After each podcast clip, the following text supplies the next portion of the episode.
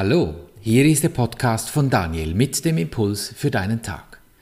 Schön bist du heute mit dabei im Klassenzimmer der Liebe, der Freude, des Friedens und des Glücks. Genieße deine Minuten, dich zu erinnern, wer du wirklich bist. Das Thema heute, das Einzige, was du musst, ist sterben. Sicher?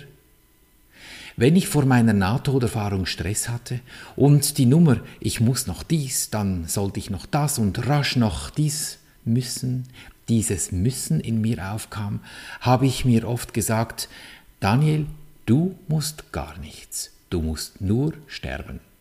Das hat den Verstand für einen kurzen Moment wieder beru etwas beruhigt, doch wirklich im Herzen verstanden habe ich diese Aussage nicht.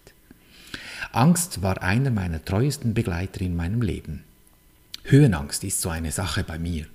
Wenn ich mich an einen Balkon stelle oder nahe einer Klippe stehe, dann kribbelt es im ganzen Körper. Höhenangst eben. Und es kribbelt auch heute noch, obwohl mir seit meiner Nahtoderfahrung klar ist, was für ein Witz diese Reaktion meines Körpers tatsächlich ist, ist sie trotzdem noch nicht ganz verschwunden. Der große Unterschied von heute zu damals ist der, dass ich herzhaft lachen kann, wenn dieses Phänomen wieder mal seine Faxen macht in meinem Körper. Das für mich Wesentliche, das, was wir hier üben, ist nicht das Wegmachen oder Wegradieren von Krankheiten, sondern wie ich etwas erfahre, das mir im Leben begegnet. Wenn es sich dann noch auflöst, ja, umso besser. Doch das ist nicht der Kern der Sache.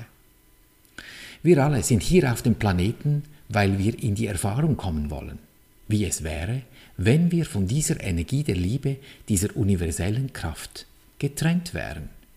Im Grunde eine solch vollkommen sinnlose Sache. Ja, und die Generation Z hat doch gerade ein starkes Mantra am Laufen, sinnvoll arbeiten. Welch spannender Hinweis.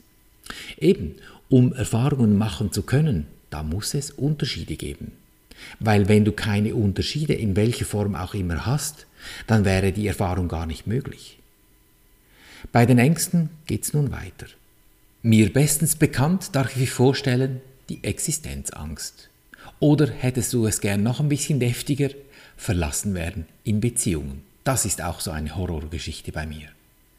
Bei genauem Auseinanderfädeln des Warum und Wieso von all diesen Ängsten habe ich herausgefunden, dass ausnahmslos alle in einen einzigen Punkt münden. Sie enden immer mit der Angst vor dem Tod. Hatte furchtbare Schiss zu sterben. Diese Angst ist auch die Quelle für das andauernde Gequassel im Kopf. Kennst du vielleicht, wenn die Stimme dauernd und vor allem ungefragt herumdröhnt, Während du mit dem Auto von A nach B fährst, beschäftigt sie dich so damit mit Denk noch dies, du solltest noch das einkaufen und ach, was denkt wohl dein Chef, wenn du jetzt nicht sofort Pünktchen, Pünktchen, Pünktchen. Ja, und dann triffst du bei B ein und hast nicht einmal recht realisiert, wie du überhaupt dahin gekommen bist. Wenn diese Angst schon so viel Klamauk macht, dann ist es doch Zeit, uns dem Thema Tod zu widmen. Der Tod ist der zentrale Traum, aus dem alle Illusionen stammen. Ist es nicht Verrücktheit, vom Leben zu denken, dass es geboren wird, altert, seine Vitalität verliert und am Ende stirbt? Wir haben diese Frage bereits gestellt, jetzt aber müssen wir sie sorgfältiger erwägen. Es ist der eine starre, unveränderbare Glaube der Welt, dass alle Dinge in ihr also in dieser Welt, geboren werden, nur um zu sterben. Dies wird als der Lauf der Natur angesehen, der nicht in Frage gestellt werden kann, sondern akzeptiert werden muss als das natürliche Gesetz des Lebens. Das Zyklische, das sich Verändernde, das Unsichere, das Unzuverlässige und das Unstete, das in einer bestimmten Weise auf einem bestimmten Pfad zu und abnimmt. Das alles wird als universellen Wille angenommen. Und niemand fragt, ob ein gütiger Schöpfer, also unsere Quelle der Liebe, ob sie dies wirklich wollen könnte? In dieser Wahrnehmung des Universums wäre es unmöglich, sie, also diese Energie der Liebe, für eben liebevoll zu halten. Denn wer verfügt hat, dass alle Dinge vergehen und in Staub, Enttäuschung und Verzweiflung enden, da kann nur gefürchtet werden. Sie hält dein kleines Leben an einem Faden nur in ihrer Hand, bereit, ihn ohne Bedauern oder Sorge vielleicht schon heute abzureißen. Oder wenn sie noch etwas wartet, ist das Ende dennoch gewiss. Wer einen solchen, in Anführungsstrichen, Gott liebt, der weiß nicht um die Liebe, weil er verleugnet hat, dass das Leben wirklich ist. Der Tod ist zum Symbol des Lebens geworden. Seine Welt ist jetzt ein Schlachtfeld, wo der Widerspruch regiert und Gegensätze endlose Kriege führen. Wo Tod ist, ist Friede unmöglich. Der Tod ist das Symbol der Angst vor diesem, in Anführungsstrichen, Gott. Dabei ist es nur unsere Vorstellung, die es zu dem macht. Doch es hat nichts mit der Energie selbst zu tun, denn Energie ist Energie. Strom zum Beispiel könntest du als schlecht bewerten, wenn es dir eine zwickt, wenn du an einem stromgeladenen Zaun einer Kuhweide hineingreifst, oder bezeichnest ihn als gut, wenn er deinen Heizofen betreibt, der dich wärmt. Doch das spielt im Strom keine Rolle, er ist einfach. Und genau darin liegt der Hase im Pfeffer.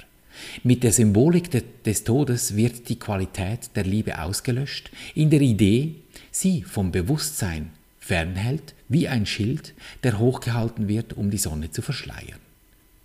Die Grimmigkeit des Symbols genügt, um zu zeigen, dass sie neben diesem Gott nicht existieren kann.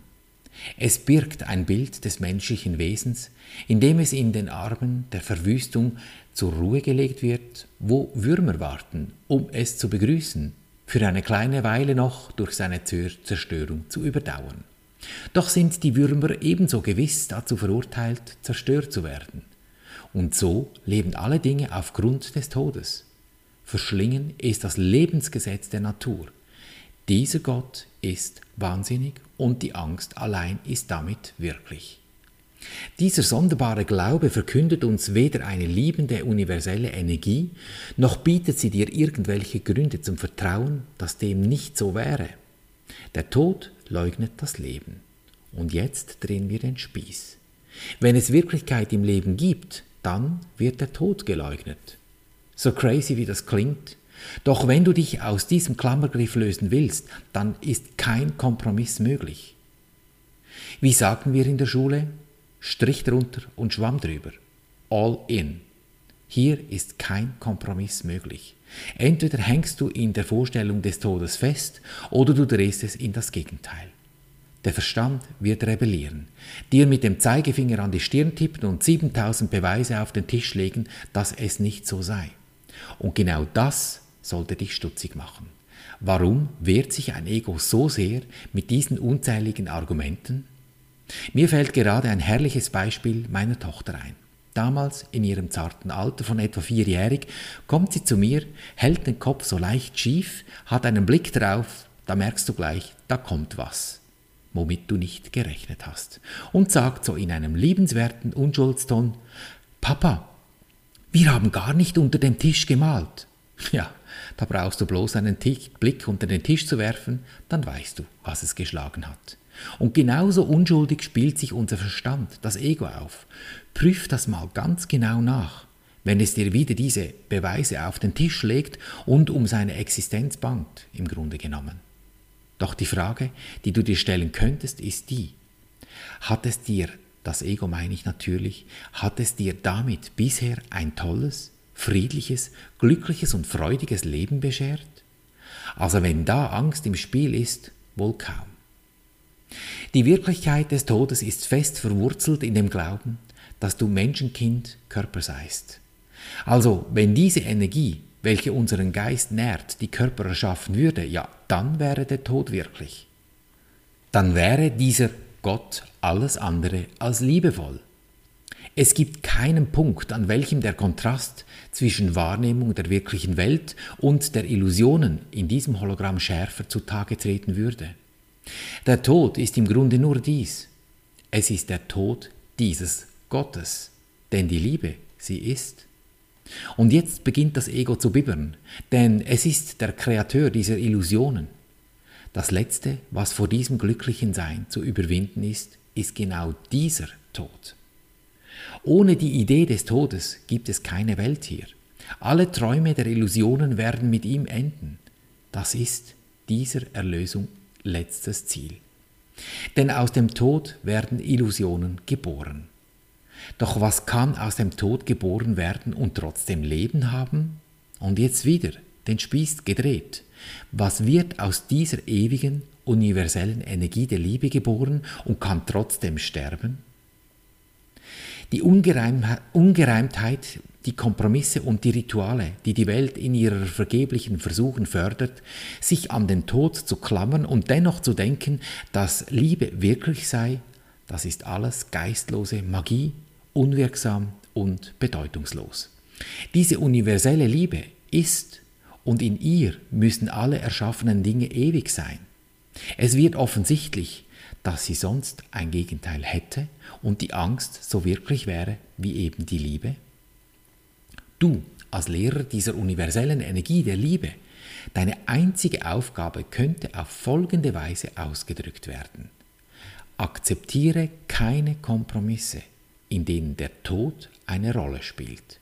Glaube nicht an Grausamkeit, noch lass Angriff die Wahrheit vor dir verbergen. Was zu sterben scheint, ist nur fehl wahrgenommen und zur Illusion getragen worden. Jetzt wird es zu deiner Aufgabe, die Illusion zur Wahrheit tragen zu lassen. Sei standhaft nur in diesem. Lass dich nicht von der Wirklichkeit irgendeiner sich verändernden Form täuschen.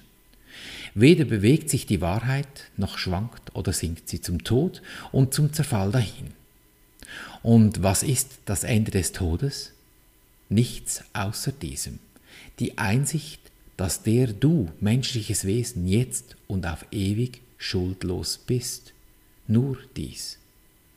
Aber lass nicht zu, dass du vergisst, dass es nicht, nicht weniger ist als genau dies. Und jetzt kommt wieder dein Moment.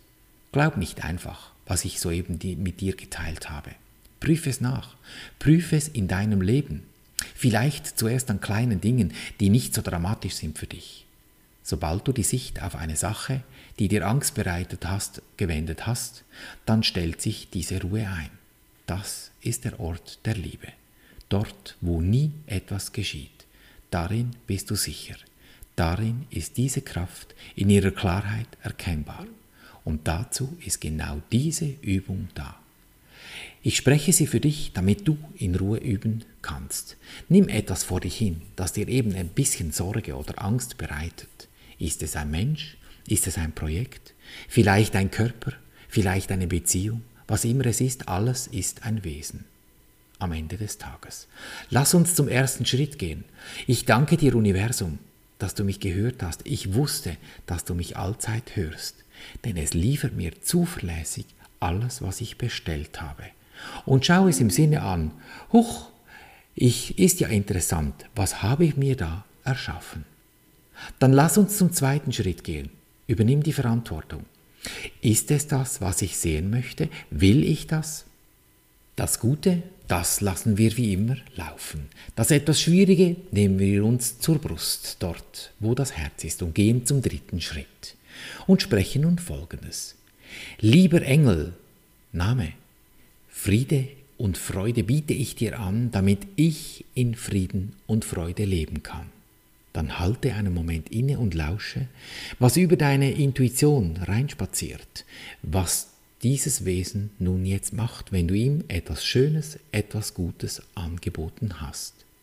Und wie ist die Stimmung, wenn es gedreht hat? Fühl mal nach und dieses Gefühl, diese Atmosphäre, diese Stimmung, dieses nimmst du nun in den vierten Schritt und gehst in diese Stimmung hinein. Reintauchen 100 Prozent, wie es nichts mehr anders gäbe als nur noch dieses eine Gefühl. Erkennst du die Stille dieses Augenblicks, wenn du dich 100 Prozent im gefühlten Endzustand befindest? Wenn du deine Sicht in dir gewendet hast, kein Gedanke stört mir deinen Zustand. Gönn dir diesen Moment immer wieder durch deinen Tag. Daher deine entscheidende Lebensfrage. Will ich glücklich sein, egal was passiert? Denn glücklich ist schon, du hast es lediglich vergessen. So erinnere dich. Und so behandeln wir unser Leben gleichermaßen auf allen drei Gebieten des Denkens, des Fühlens und des Handelns. Und du wirst es erkennen an der Natur, der Tode oder eben des Lebens, das dich umgibt, in Fülle, Gesundheit und Harmonie. Ich danke dir für dein Lauschen und wünsche dir viel Freude beim Abenteuerleben. Bis zum nächsten Mal, dein Daniel.